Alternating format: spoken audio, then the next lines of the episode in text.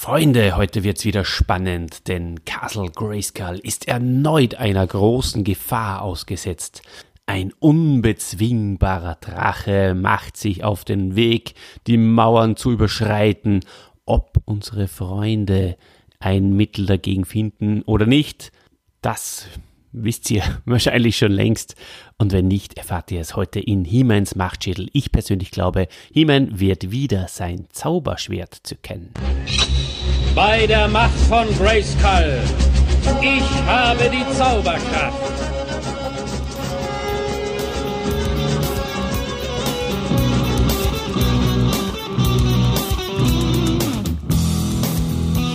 Herzlich willkommen, liebes Publikum. Eine neue Folge von Hiemens Machtschädel wartet auf euch. Auch heute gibt es wieder interessante Hintergrundinfos zu unseren hochgeschätzten und heißgeliebten Europa-Hörspielen. Unser Podcast erläutert euch die Kult-Hörspielserie von Europa aus den 80er Jahren. Da wollen wir euch heranführen und euch die Hörspiele nochmal näher bringen. Wer sind wir? Das bin ich, der Dieter und mein lieber Freund, der Olli. Servus Olli, wie geht's dir? Servus Dieter, vielen Dank, mir geht's sehr gut. Ich freue mich, dass wir jetzt den unbezwingbaren Drachen, die Nummer 4 der Hörspielreihe besprechen werden. Und vorweg, bevor wir uns um die gewohnten Dinge wie Cover, Sprecher und Inhalt und Fazit und so kümmern, ähm, möchte ich dir noch eine kleine private Geschichte erzählen. Und zwar hast du und der Chrisse, der immer noch auf Snake Mountain ist, ähm, habt ihr mir beide erzählt, dass eure Kinder beziehungsweise Freunde von euren Kindern die Beine der Masters ausgerissen haben, weil der Gummi so spröde ist. Äh, in der ersten Folge könnt ihr das nachhören, wenn ihr das noch nicht getan habt. Und jetzt, heute, am heutigen Tag, ist das auch mir passiert. Also mein kleiner Sohn, der jetzt auch seit einigen Wochen eigentlich erst die Masters entdeckt hat und ähm, eh nur ein bisschen zu klar ist für die Masters, aber ich freue mich, dass er damit spielt. Ähm, der hat jetzt leider dem Stinkor auch die Beine. Dem Stinkor? Äh, oh no. Entfernt, ja, das ist fast sagen, herausoperiert. aber er kann fast nichts dafür, weil es ist wirklich der Gummi sehr, sehr spröde. Also er hat nichts dazu beitragen müssen fast. Ich möchte ihm sofort ja. den Schutz nehmen. Aber ja. Unglaublich ja, bitter. Ja. Unglaublich bitter und gerade der Stinkor, der gute alte Stinkor. Ja, es ist mir natürlich auch so gegangen, ja, man freut sich als Masters-Liebhaber, wann die eigenen kleinen Kinder mit den Masters-Figuren spielen, aber so wie sie sind, ungestüm und voll Enthusiasmus, äh, ziehen und zerren sie an den Figuren und die Beine liegen herunten. Genau. Ähm, ich denke, ja. es wäre vielleicht gescheiter gewesen, wenn der Stinkor einfach in seiner Höhle blieben wäre dann hätte er die Beine noch. Völlig richtig. In seiner stinkenden Höhle.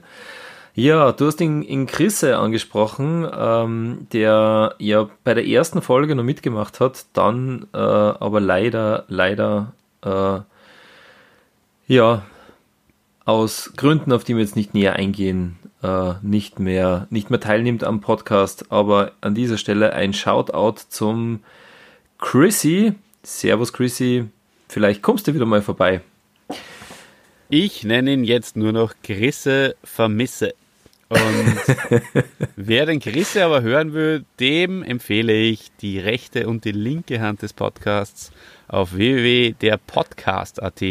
Da gibt es viele, viele schöne andere genau. Helden, die mit dem Grisse und mir und manchmal auch mit dir besprochen werden. Aber heute geht es ausschließlich um den unbezwingbaren Drachen. Genau, Folge Nummer 4. Äh, starten wir los, oder? Wie schaut denn das Cover aus? Das interessiert uns ja auch immer und unsere Hörer interessiert das auch. Das Cover zur Folge, lieber Olli. Das beschreibe ich dir sehr, sehr gerne. Äh, man sieht Merman, der mit He-Man äh, einen Schwertkampf führt.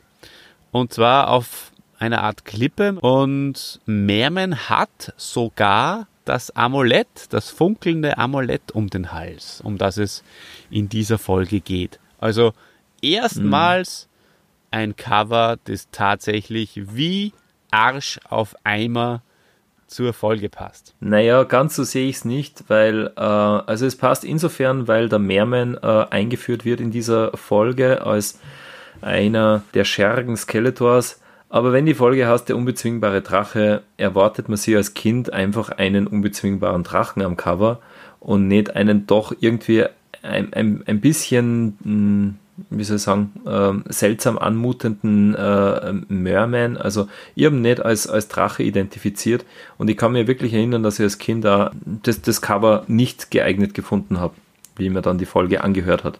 Da hast du sicher recht, ähm, wenn man Merman nicht kennt und die Figur nicht hat und mit dieser ähm, mit diesem Charakter noch nichts anfangen kann, dann nimmt man natürlich an, dass das der Drache ist, der da auf dem Cover ist. Ja, ja, er schaut nicht aus wie ein Drache. er schaut aber nicht. nicht. so wirklich aus wie ein Drache. Aber was äh, mir auch noch aufgefallen ist, äh, der Schriftzug ist seit der letzten Folge und auch natürlich bei dieser Folge ähm, der, der kräftige ähm, Schriftzug, den wir von den wir kennen und nicht so, so blass wie, wie bei den ersten zwei Folgen. Also Unglaublich, ja, du bist wirklich ein, ein guter Beobachter. Es schaut tatsächlich anders aus, ja. Ja, es ist schon, äh, ja, es, es, es, es sticht besser Es ins ist Auge. äh, dunkler gehalten, genau, und man kann es, ähm, Kontrast. äh, es ist so, wie man es kennt eigentlich. Genau. Mhm. Möchtest du vielleicht, dass ich etwas zu den Sprechern sage, lieber Dieter? Genau, weil wie gesagt, die Folge äh, Introducing äh, the New Bad Guy Merman, ähm, der wird ja auch von jemandem gesprochen werden, oder? Merman wird von jemandem gesprochen und äh, es ist ein sehr bekannter. Es ist einer äh, von mehreren äh, Protagonisten dieser Folge, die äh, wo jetzt wo jetzt vielleicht bei dem einen oder anderen Hörer oder Hörerin der Aha-Effekt einsetzt. Denn Merman ist Kit, liebe Freunde. Also Na, tatsächlich äh, sind welcher Kit? Nicht von- der Fensterkit, sondern nicht der Fensterkit, sondern der Kit aus der wunderbaren TV-Serie Ram Man. Und zwar wird er gesprochen von aus der TV-Serie. Wie komme ich jetzt auf das? ja, die, die äh, unvergessene TV-Serie Ram Man. Das, die kennt man ja. Die ist immer zwischen äh, MacGyver und ein Trio mit vier Fäusten ist die gelaufen. Äh, aus, der, Ram Man. aus der unvergessenen Folge, na, aus der unvergessenen Serie Knight Rider. Und Gottfried Kramer ist 1926 geboren und leider bereits äh, 1994 verstorben. Und ja, also den Kid spielt er, äh, spricht er ja sehr freundlich und nahezu sanft, während er den Meermann ja durchaus aggressiv anlegt.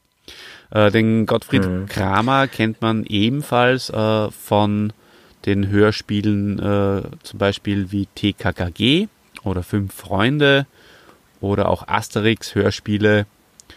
Und äh, da spricht er verschiedene. Und er war ja ein, ein versierter Synchronsprecher. Also er hat ja, ich habe mir seine Liste angeschaut, er hat ganz viele Filme gesprochen, auch äh, äh, bekannte Schauspieler, El Pacino in der Pate 3, er hat den Marlon Brando synchronisiert. Das war schon einer vom Fach. Wie generell bei den Masters-Hörspielen. ganz, Also wieder hochkarätig. Ganz genau. Der Man E-Faces kommt in dieser Folge auch erstmals vor und ihr Man E-Faces wird von Eckhard Dux gesprochen, der 1926 geboren ist und tatsächlich nach wie vor am Leben ist.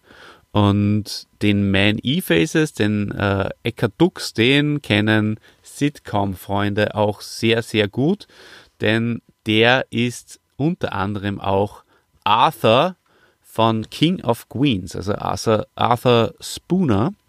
Und das ist mir persönlich nicht aufgefallen bis dato, ist mir echt jetzt erst in der Recherche aufgefallen. Und was noch Ärger für mich persönlich ist und wo mir fast schon die, die Schuppen von den Augen gefallen sind, er ist auch der Flitze Feuerzahn. Diese Europa-Hörspielfolgen Äh, Habe ich auch geliebt. Kaum zu glauben. Viele Ja, davon gehabt. Flitze Feuerzahn. Den kenne ich auch, ja. Also, ich, na, also man, man würde es nicht bemerken.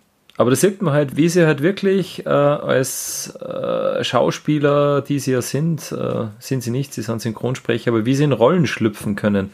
Also ein Flitze Feuerzahn und ein Man E-Faces, ähm, die kann man gedanklich irgendwie nicht zusammenbringen, oder? Nur an der Stimme. Ja, und man kann es auch nicht gedanklich mit einem Steve Martin äh, oder einem Anthony Perkins in Psycho äh, in Verbindung bringen. Unglaublich. Aber es ist tatsächlich so. Unglaublich. Ja. Genau. Ja, ich habe jetzt gerade hab auch die, die Infoseite da von dir offen.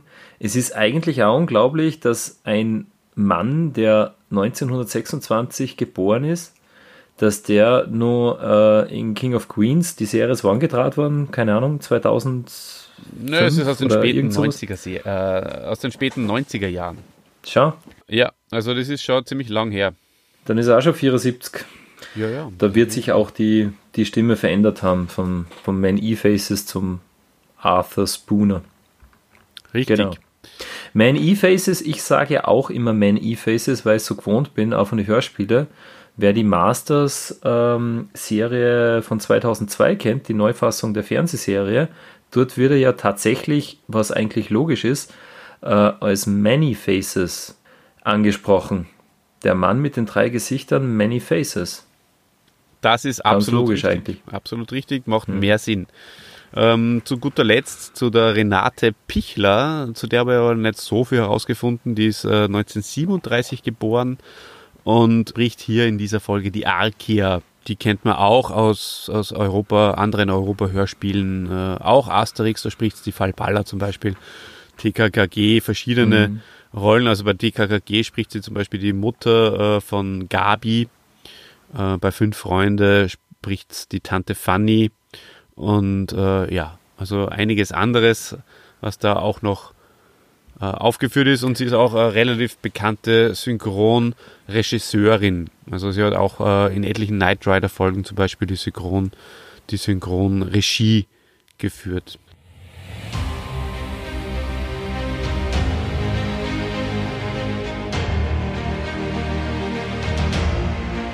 Ja, soweit zu den Synchronsprechern. Dann gehen wir gleich in die Folge rein, oder? Gerne. Äh, die Folge Der unbezwingbare Drache.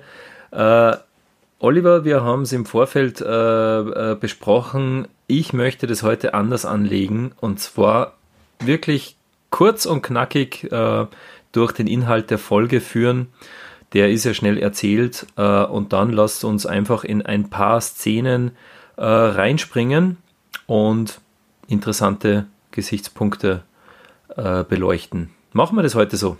Ich habe meine Sportschuhe bereits an und kann mit dir in jede Szene springen, in die du gerne springen möchtest. Jawohl. Sehr gut. Ja, der Plot. Was ist ein Plot eigentlich? Das habe ich nämlich sogar mal nachschauen müssen. Das ist ein, ein, ein Handlungsgerüst für alle, die so wie ich das bis jetzt noch nicht kapiert haben, was ein Plot ist. Dann nennen wir es auf Neudeutsch einfach äh, eine, eine Summary, eine kurze Zusammenfassung, was passiert denn in der Folge. Jawohl. Adam, Thieler und Orko begegnen sich im Garten der Burg, wie so oft. Adam ist gleich mal alarmiert durch äh, den Angriff eines Roboteradlers auf Orko, wo sich der Orko dadurch, dass er sich beamen kann, natürlich einigermaßen leicht befreien kann. Äh, und äh, eine zweite äh, Situation weckt den Verdacht Adams. Es erscheint nämlich eine unbekannte Trollanerin mit dem Namen Arkia und ähm, es ist nicht ganz so klar, woher sie kommt und was sie denn da will im, im Garten der Burg. Orko ist sofort verzaubert von der kleinen Arkia. Er freut sich, dass er eine Trollanerin trifft. Orko erzählt Hiemen dann auch, dass er einen Drachen gesehen hat, der sich der Burg nähert. Hiemen reitet auch gleich auf Battlecat los, äh, nimmt sich dem Thema an und kann den Drachen, ein eher kleinerer Drache, ohne Probleme vertreiben. Liebe Hörer, das war noch nicht der unbezwingbare Drache, um den es hier geht, sondern das war nur ein Scheinangriff, wie sich später herausstellt. Während He-Man also mit dem Drachen beschäftigt ist, wird Arkia, entpuppt sich Arkia als Verräterin. Sie verzaubert Orko und Tila. Orko wird in die Mauer der Burg gezaubert und Tila verwandelt die böse Arkia in einen Vogel. Beide sind somit äh, ja, äh, nicht mehr in der Lage, ins, ins Geschehen einzugreifen. Man at Arms weist dann Heeman darauf hin, äh, dass es eine, äh, noch eine andere Gefahr gibt, äh, nämlich ähm, ein unverwundbares, riesiges Drachenmonster, das sich der Burg nähert, das äh, Stratos und Many Faces entdeckt haben. Und die zwei erzählen, die zwei Masters erzählen auch, dass sich wohl auch Skeletor dahinter verbirgt. Skeletor, den sie mit Mermen gemeinsam in der Nähe des Drachens gesehen haben. Also ein riesiger Drache kommt auf die Burg zu. Die Masters versuchen ihn abzuwehren. Äh, es entsteht eine wirklich äh, große Schlacht vor den Mauern der Burg. Äh, zu Lande und zu Luft. He-Man und Man at Arms im Windrider versuchen, den Drachen mit Laserkanonen zu verjagen. Ähm, Kämpfer zu Lande können den Drachen hm, nicht vertreiben. Der Drache bewegt sich unaufhaltsam auf die Burg zu. Heeman holt sich nun doch Rat vom Geist von Castle Grayskull, der gibt wie immer kryptische und sehr äh, unklare Tipps. Es geht darum, dass Heeman das Licht einfangen muss ähm, und dann wird er die Möglichkeit haben, den Drachen zu besiegen. Merman, das haben die Masters beobachtet, trägt so ein Amulett, das äh, leuchtet um den Hals. Heeman vermutet also, er muss das Amulett Mermans erobern, sich ergattern. Ja, das tun Heeman und Man at Arms auch. Sie reisen zu äh, Mermans Reich, wo sie ihn äh, herausfordern, zum Kampf rufen, was auch prompt passiert. He-Man unter Anwendung einer List schafft es auch Merman äh, nicht unbedingt zu besiegen, aber ihm das Amulett zu entreißen. Somit hat er äh, sein Ziel erreicht. He-Man und Man at Arms reisen zurück zur Burg. Die Schlacht ist im vollen Gange. Ähm, es sieht äh, grimm und finster aus für die Masters. Der Drache scheint die Burg schon äh, in Reichweite zu haben. Da übergibt He-Man das Amulett der verdächtigen Arkia und Arkia mit der Kraft des Amuletts schafft es sich von dem Bann Skeletors zu befreien. Arkia ist nämlich in Wahrheit gar kein böses Wesen, sondern war nur von Skeletor verzaubert. Arkia kann sich mit der Macht des Amuletts zurückverwandeln äh, zu einem mh, mm, äh, Waldlebewesen, das mit dem Drachen in Einklang lebt zum Zwerg. Ähm, auch der Zwerg, Drache. Oder? Zum Zwerg, ist es ein Zwerg? Ist ein Zwerg. Also ein Waldwichtel. Okay. Äh, jedenfalls ähm, wird Arkia und auch der Drache blitzartig, äh, werden sie zahm, entschuldigen sich bei den Bewohnern Eternias äh, für alles, was sie verursacht haben und ziehen auch so von dannen. So weit, so gut, so der Abriss über die Geschichte.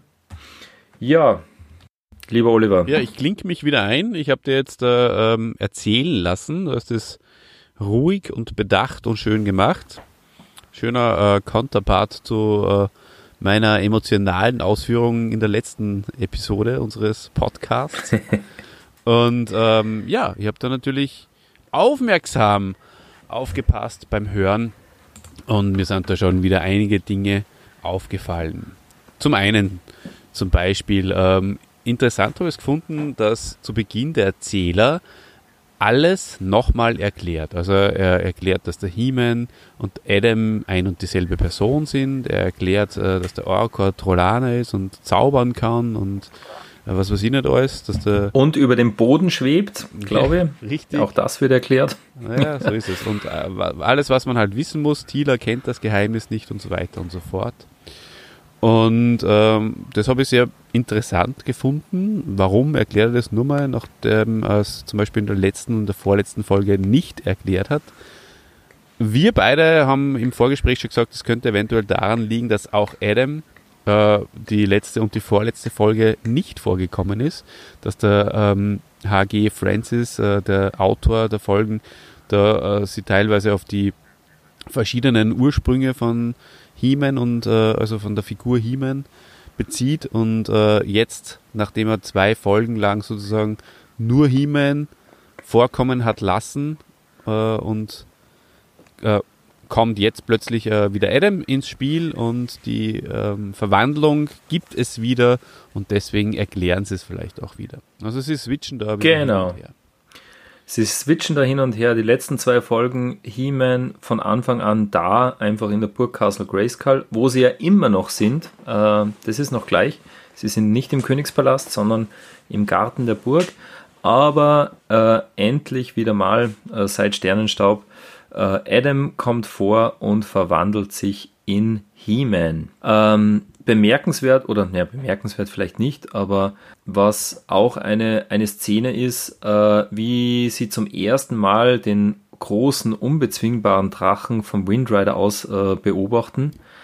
Ähm, da sitzen ja der He-Man und der Man at Arms äh, im, im Windrider, äh, möchten den Drachen eigentlich äh, vertreiben mit äh, Schüssen vor dem Bug, äh, treffen ihn dann äh, mit der Laserkanone eigentlich unabsichtlich am Bein und finden so heraus, der Drache ist unverwundbar und an der Stelle ist es diesmal der Man at Arms, der da die große Dramatik äh, reinbringt, der wirklich da die, äh, eigentlich die Verzweiflung äh, in seiner Stimme ist da deutlich spürbar.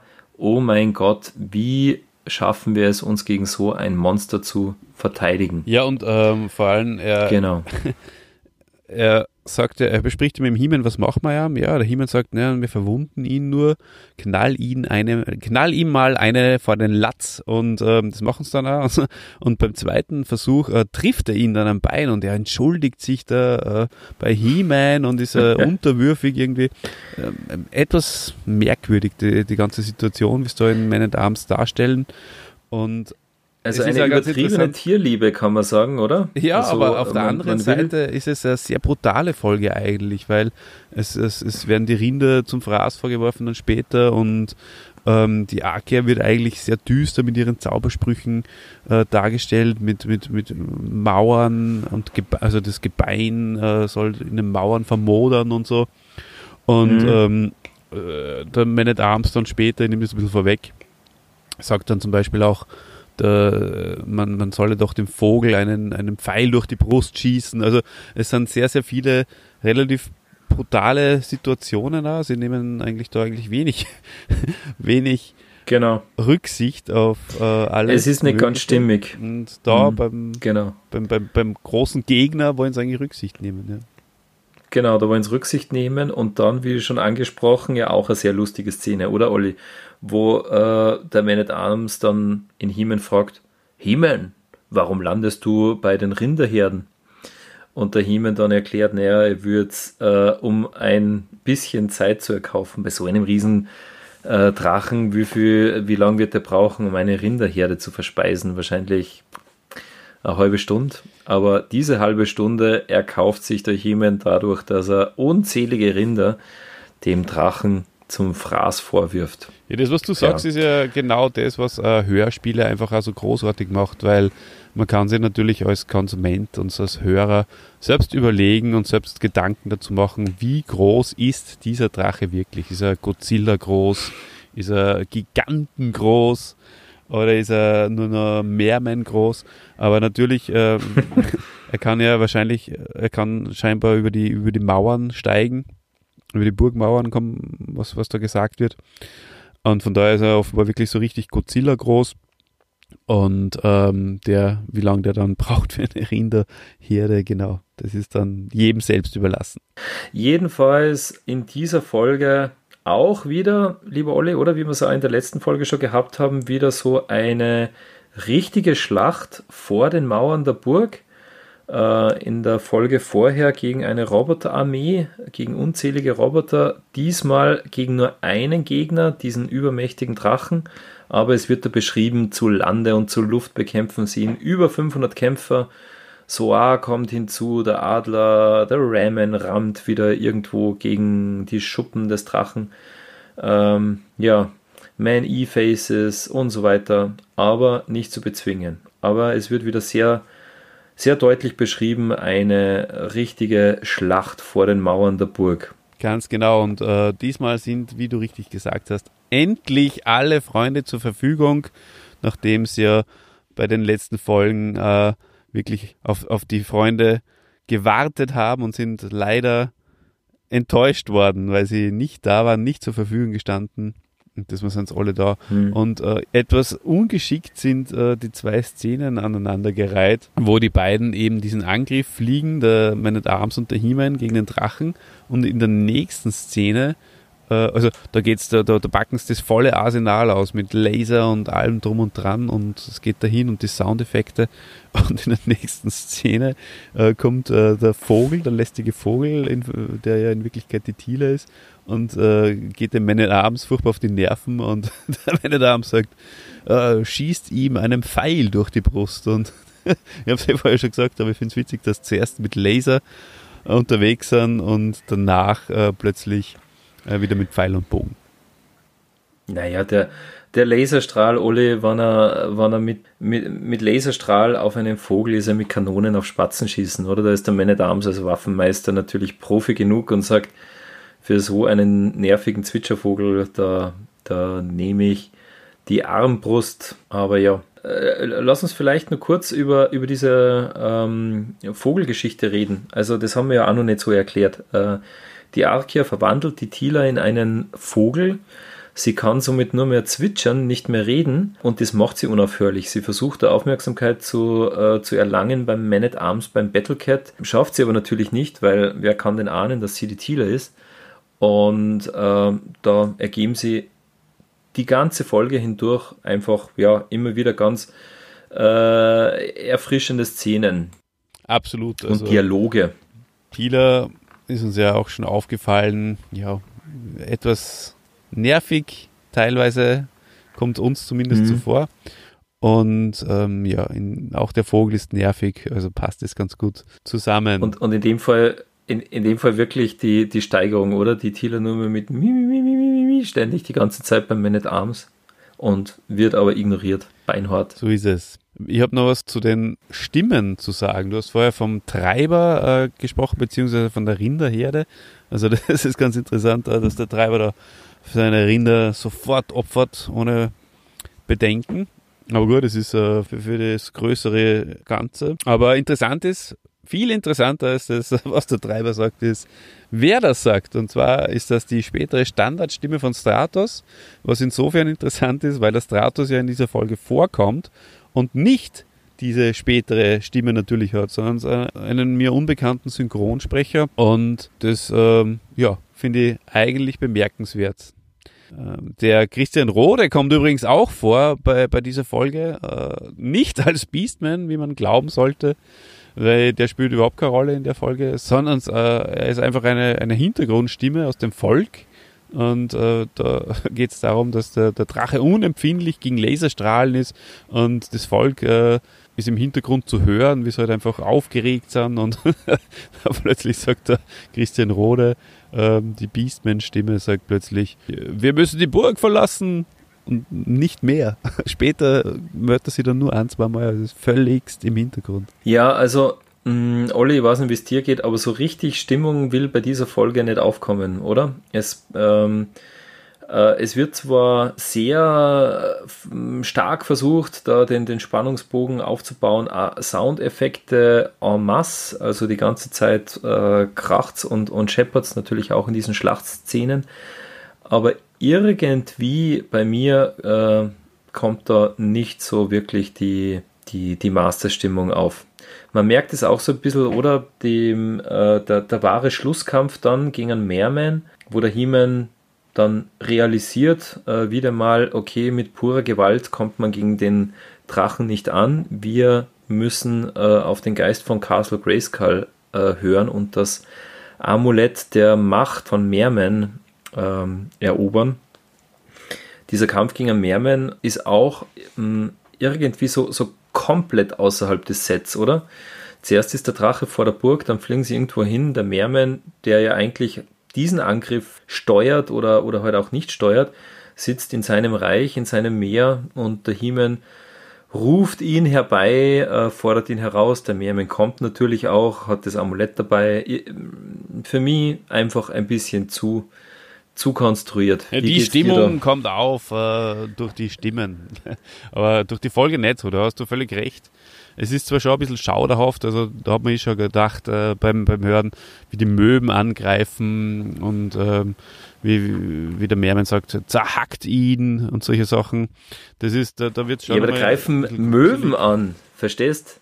Bei, bei der Folge vorher, da waren es wenigstens Höllenhunde, da hätten sie diesmal äh, Höllenmöwen sein können oder ähm, äh, äh, Meereskillermöwen. Naja, aber einfach nur Möwen. Das stimmt, ähm, das ist richtig, aber ja, Meerman, also ich finde, es, es wird ja sowieso immer gespart, sage ich jetzt mal, mit den, mit den Bösen. Die werden immer sehr ähm, dezimiert eingesetzt in ihren Rollen. Aber der Vorteil dabei ist, dass diese Bösen zumindest dann äh, sehr viel Spotlight haben und ja, ich finde schon, dass der Mehrman prinzipiell als ernstzunehmender Gegner hier etabliert wird. Aber wenn es jetzt, ja, wie du richtig sagst, äh, nicht die große Spannung ist. Äh, interessant ist, dass er ja. zumindest, äh, also der Mermin dürfte äh, so ein guter Gegner sein oder so ein schwerer Gegner sein, dass der He-Man bei seinem Zauberspruch oder, nein, nicht bei seinem Zauberspruch, dass der He-Man bei seinem Spruch sagen muss, bei der Macht von Grayskull, Merman, ich habe die Zauberkraft. Ja er beschwört nochmal die Macht äh, vor seinem Kampf gegen, gegen Merman, ja, und das stimmt. Ja, und vor allem spricht er ihn direkt an. Ja, also äh, du hast völlig recht. Also das, was äh, die, die Folge, ja, die, die mich jetzt nicht so begeistert hat, das, was mh, mm, die Folge ein bisschen noch äh, retten kann, ist wirklich der Merman, der, der super inszeniert ist. Tolle Stimme, haben wir schon gesagt, der als ernstzunehmender Schurke hier präsentiert wird.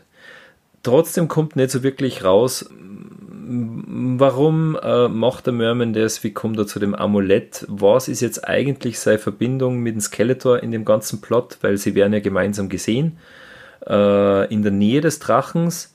Äh, aber dann ist der Merman halt einfach bei, ja, wieder daheim in seinem Reich. Sie hat, sage ich mal, Schwächen, sie hat Lücken, diese, diese Geschichte. Ja, große Lücke ist er, das haben wir auch im Vorfeld schon äh, besprochen, der Schluss äh, der doch sehr, sehr plötzlich kommt. Und da dürfte ein bisschen die Zeit äh, ausgegangen sein, um ein ordentlich, das ordentlich irgendwie zum Payoff zu bringen. Und ähm, ja, der, der, der Abmarsch von der Arkia und dem Drachen, der geschieht mir persönlich viel zu heiter. Also Arkia, äh, Arkia, wie du schon richtig äh, vorher im Inhalt, in der Inhaltsangabe gehabt, äh, gesagt hast, Arkia erklärt sich und sagt, äh, lebt wohl, Freunde, irgendwann werden wir uns wiedersehen. Und irgendwer sagt dann im Hintergrund, irgendeine eine lustige Stimme sagt, Wiedersehen, mach's gut. Und überall Chaos, die Mauer ist äh, kaputt, das, das, das, das, Schloss ist zerstört. Alles rot vom Rinderblut, überall 500 Kämpfer, die verletzt herumliegen. Und einer schreit den Drachen und dem Wichtelmännchen noch so nach Wiedersehen. Ja, ähm, du hast völlig recht. Es mutet seltsam an. Es ist ja auch schon mal komisch, der, der, der He-Man war ja recht misstrauisch auch der Arkir gegenüber. Das kommt in der Folge auch raus. Der He-Man hinterfragt immer, ja, erzähl uns doch mal, woher du kommst und so. Ähm, und, und sie kichert zu viel. Und sie kichert zu viel, genau. Äh, es ist Kichere, da kann man nur misstrauisch sein.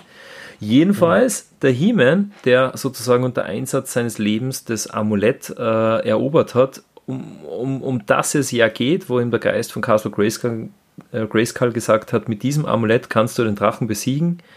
Was macht der Himen? Er kommt zurück zur Burg, Burg, Burg, zurück zur Burg. Ähm, und die Akia sagt, Himen, Himen, bitte gib mir das Amulett. Und er gibt es ihr sofort, oder? Nicht ein Zögern äh, wird sofort äh, der Akia gegeben. Warum macht er das, Olli? Hast du da eine Erklärung dafür? Na, das ist wirklich sehr merkwürdig. Ähm, sollte eigentlich nicht so sein. Eine eindeutige Schwäche im Handlungsverlauf, da hätten sie sich ein bisschen was einfallen lassen können. Und äh, ganz interessant natürlich und für mich auch sehr lustig, wer, lieber Dieter, kommt für den Schaden auf? Es ist ja, wie gesagt, die Burgmauer zerstört. Die Burgmauer und zerstört. der, der alte Kalkulator, der alte das ist ja der Rechengenie. der, äh, dem, dem, dem werden wahrscheinlich so wie bei Matrix schon die Zahlen durch, durchs Hirn schießen. Oh, verdammt. Ja, das ist, der ist natürlich auch in der Wirtschaftskammer der Man at Arms, der weiß, was, wie lange man braucht, um, um, um so einen Schaden einfach wieder abzubezahlen.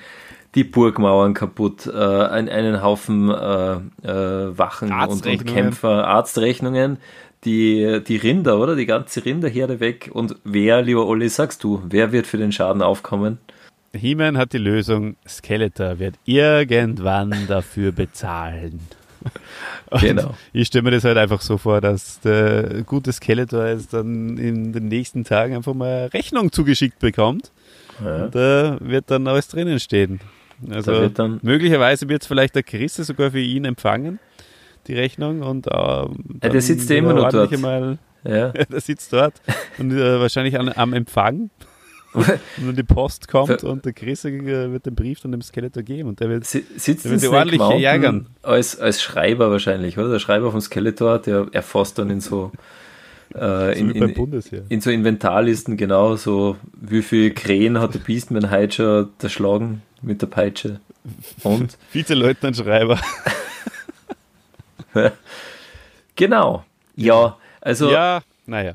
Die Geschichte, Olli, ähm, die Geschichte, wenn man es ganz genau beleuchtet, sie weist ja Parallelen auf zu Sturm auf Castle Grayskull, nur macht es halt diese Folge ähm, nicht besser, sondern schlechter. Also die Parallelen sind halt äh, selbe Situation eigentlich.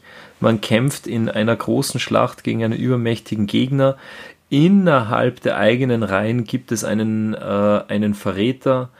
Ähm, auch der Verräter in der Folge 3 hat er die Thieler betört, äh, in dieser Folge in, in Orko.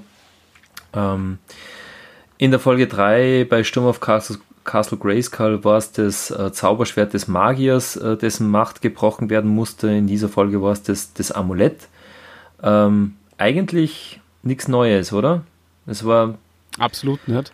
Ähm, interessant äh, natürlich die die Gemeinsamkeiten mit einer späteren Folge, und zwar mit äh, Skeletors Meisterplan, wo dann ja auch wieder die Aiva, die äh, Roboter-Trollanerin vorkommt, wo mhm. die, der, der Orko natürlich sofort verfällt.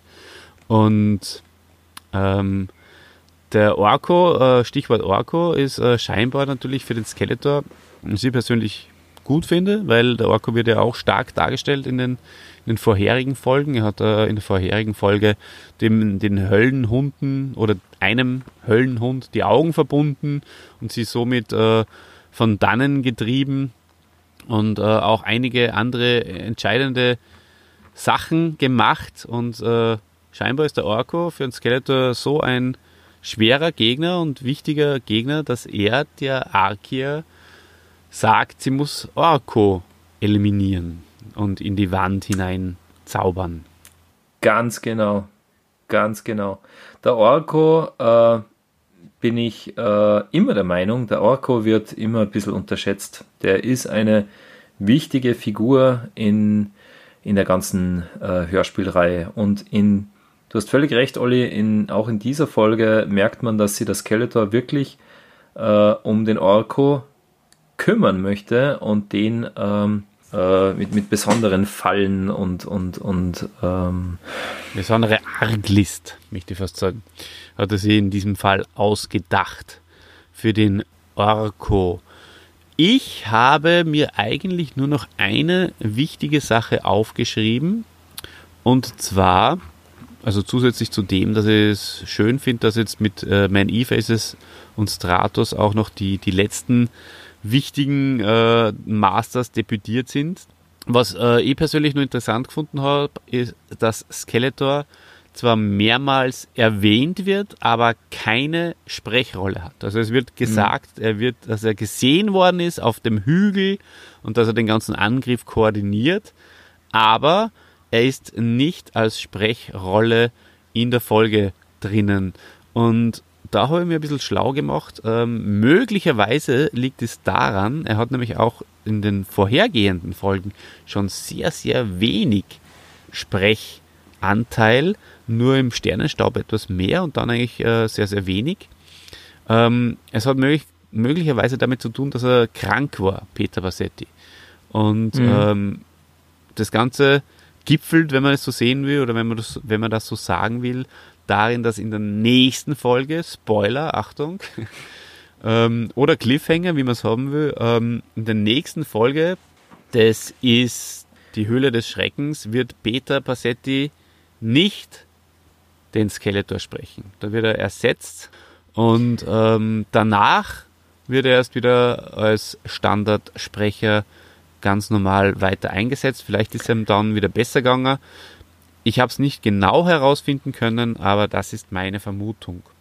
Naja, da, die Vermutung, die stelle ich auch mal so an, weil es ist tatsächlich auffällig und warum gerade in Folge 5 ein, ein anderer Sprecher. Aber du hast natürlich recht, Olli, äh, der Skeletor ist in dieser Folge eine absolute Randfigur. Da sind die Antagonisten sind, sind andere und insgesamt äh, ja mein Fazit äh, zu dieser Folge fällt nicht so besonders gut aus. Äh, die Story finde ich recht, recht flach, auch wenig überraschend, vor allem, wenn man eben vorher äh, Sturm auf Castle Grayskull gehört hat. Einiges wiederholt sich und einige Dinge wie eben diese Zusammenarbeit zwischen Skeletor Merman und so weiter äh, wird nicht aufgelöst. Äh, somit, lieber Oliver, wie würdest du diese Folge ranken in unserem Ranking von 1 bis 10? Diese Folge, also ich gebe da in vielen Dingen recht. Und ich gebe dieser Folge eine 6. Wirklich? Mhm. Ja, sehr. Äh, erstaunlich hoch. Ich habe es jetzt nur mal, äh, eigentlich, ich habe es gerankt vor, äh, vor ein paar Tagen und ich habe es jetzt nur mal um 1 heruntergesetzt. Äh, ich gebe eine 3. Boah. Nur eine 3. Da bist du sehr streng. Ja, wir müssen ja auf der unteren Skala uns auch bewegen. Ja, da kommt schon noch einiges daher. Streng, streng bewerten äh, und mm, die, die Wahrheit ist jedem zumutbar, sage ich immer. Mhm. ja, na, so dramatisch finde ich es nicht. Ähm, es ist ähm, durchaus auch wieder einiges Gutes dabei. Äh, natürlich ist es ein Abklatsch ein bisschen von der vorigen Folge. Wenn man es auskoppelt, einzeln betrachtet, finde ich es schon auch nicht ganz unspannend, aber natürlich im Vergleich jetzt zum Beispiel eben zum Sturm auf Castle Grayskull, das stimmt, ja, da fällt sie ab. Aber das ändert sie ja in den nächsten Folgen. Äh, also da freue ich mich schon drauf, weil da kämen jetzt echt ein paar Kapazunder. Die nächste haben wir schon angeteasert, Absolut. die wird die wird interessant aus den von dir genannten Gründen, aber wie es dann weitergeht oder mit, äh, mit Folge 6. Also da, da freue ich mich schon richtig drauf. Da werden wir unseren Spaß haben, wenn wir diese Folgen dann auch besprechen. Ja, absolut. Und wir würden uns freuen, wenn ihr da auch weiterhin mit im Boot seid, wenn Unbedingt. ihr das seid und das, was wir machen, ordentlich bis gut findet, dann ähm, abonniert uns, liked uns, kommentiert äh, bitte konstruktiv, wenn es irgendwie möglich ist und ähm, und sagt uns, wie ihr es findet. Auch darüber freuen wir uns äh, über Feedback. Gebt uns ein paar Rückmeldungen. Genau, wir sind zu finden auf skeletor.at, auf Spotify, da könnt ihr uns folgen, auf YouTube, auf Apple Podcasts, auf Audible und auf Facebook unter He-Mans Machtschädel, natürlich auch auf Instagram. Da findet ihr dann auch immer natürlich, wenn es neue Folgen gibt, den Link dann dazu. Ja, so ist es. So, dann sage ich danke fürs Zuhören und frage meinen lieben Podcast-Kollegen, den ich hier über WhatsApp sehe. Ich frage dich, was findest du besser? Ein leuchtendes Amulett?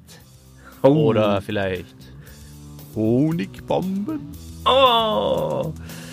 Ein leuchtendes Amulett. Na, ganz klar. Honigbomben. Dann bleiben mir, liebes Publikum, noch die letzten Worte. Wie immer am Schluss, denkt dran, Eternia wird nicht untergehen. Und falls doch, dann erfährt ihr es hier bei uns bei He-Mans Machtschädel.